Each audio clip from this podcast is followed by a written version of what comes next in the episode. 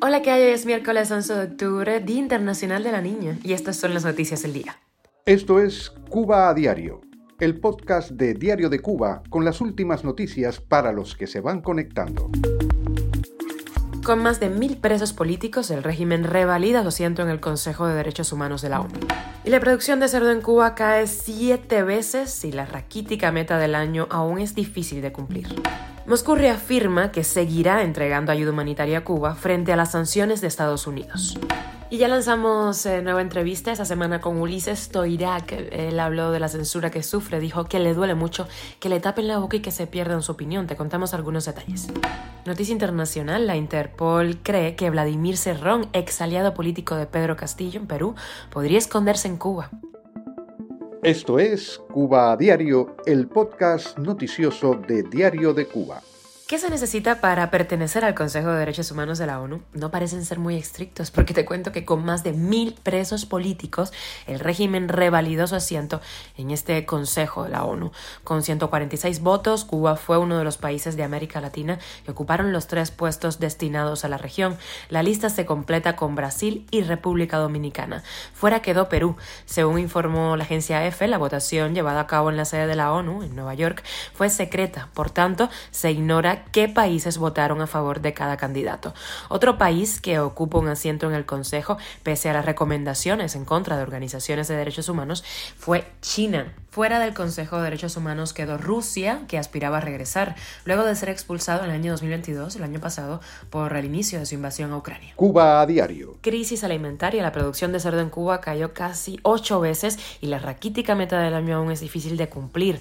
Mientras en 2018 se alcanzaron cerca de 200.000 toneladas de carne de cerdo, en 2023, pocos años después, resulta un reto lograr 27.000 y la culpa, por supuesto, del embargo. Pensaste bien. La doctora en medicina veterinaria Yusleidi Pérez, directora general del Instituto de Investigaciones Porcinas, dijo que la escasez de alimentos impacta en, el en los rendimientos, algo que atribuyó al recrudecimiento del bloqueo estadounidense. Sí lo dijo, bloqueo, no embargo ni nada. Y los altos precios también de las materias primas importadas. Esta semana se supo que la empresa provincial porcina de Granma le debe miles de pesos en moneda libremente convertible a productores de carne de cerdo. Esto según informó la propia prensa oficial. Entonces, ¿todo culpa del embargo? No lo sé. El gobierno de Rusia aseguró que va a continuar entregando ayuda humanitaria a Cuba en el espíritu de la asociación estratégica entre Moscú y La Habana. En una declaración en español de la Cancillería en su canal de Telegram, la portavoz de esa entidad oficial, María Zaharova, Recordó que el pasado 27 de septiembre Rusia entregó 650 toneladas de aceite a Cuba. Actualmente dijo que se estudia la posibilidad de enviar asistencia a Cuba por un monto de hasta 410 eh, millones de rublos, eso sería casi 4 millones de euros, a través de los canales de la Organización Internacional de Protección Civil para facilitar el funcionamiento y desarrollo del Centro Regional de Entrenamiento de Salvamento y Bomberos cubano-ruso. Lo cierto es que el auxilio de Moscú a La Habana se ha vuelto muy frecuente a medida que se ha estrechado la alianza política y militar entre ambos gobiernos. En el caso del régimen de la isla, este ha apoyado al Kremlin la respuesta, el pago a todo lo que Moscú ha enviado a La Habana en su invasión de Ucrania, tanto a nivel propagandístico, difundiendo noticias, difundiendo noticias eh, falsas en, eh, la, en la prensa oficial, como en las votaciones internacionales, y hace poco se supo que también en el campo militar, con esa presencia de cubanos en las tropas rusas. Cuba a diario. Y te cuento que ya lanzamos entrevista en el Zoom de Diario de Cuba cada martes, una nueva entrevista, esta vez con el humorista cubano Ulises Toirac Chivichana. Él habló de su vida en Cuba de su programa El Rapidín Matutino, que está en redes sociales en los lunes, miércoles y viernes, fue pues una alternativa que encontró ante la censura de las autoridades. Esto nos contó. O sea, eh, tiene connotaciones más allá de las ideológicas, tiene connotaciones eh, económicas con la gente. Es, una prisión eh, lo que te meten. Y bueno, por tanto uno busca alternativas para eso. Eh, pero no es la primera vez que sucede. No soy el único al que le sucede, ni es la primera vez, ni es eh, nada nuevo. ¿eh? Lo que más me duele es que se pierda mi criterio. O sea, yo soy de los que digo que, que que para hacer una obra se necesitan los criterios de todos. Y obviamente hay criterios extremos.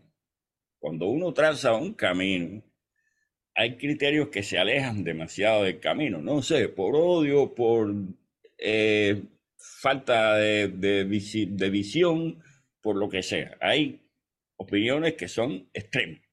Pero existen una serie de, una amplia gama de, criterios que vectorialmente empujan en ese eh, sentido.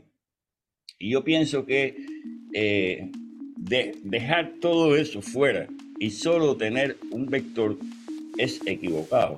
Y la Policía Internacional, Interpol, emitió una alerta azul para localizar al secretario general del Partido Marxista Perú Libre y exgobernador regional de Junín, Vladimir Cerrón, quien se encuentra prófugo de la justicia después de recibir una sentencia de tres años y medio de prisión, tras ser encontrado culpable del delito de colusión.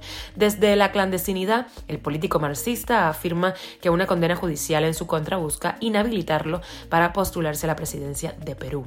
El ministro del Interior de Perú, Vicente Romero, aseguró que la Policía Nacional en cualquier momento daría con la ubicación del exgobernador regional de Junín, quien es muy cercano, ojo, a las autoridades de Cuba, país que visitó con frecuencia y donde estudió y donde se piensa que esté. Esto es Cuba a Diario, el podcast noticioso de Diario de Cuba, dirigido por Wendy Lascano y producido por Raiza Fernández. Muchísimas gracias de verdad por hacernos parte de tu rutina. Intentamos traerte las noticias de Cuba y las más importantes a nivel internacional. Yo soy Wendy Lascano y me acompaña desde la parte técnica Raiza Fernández, quien hace la magia.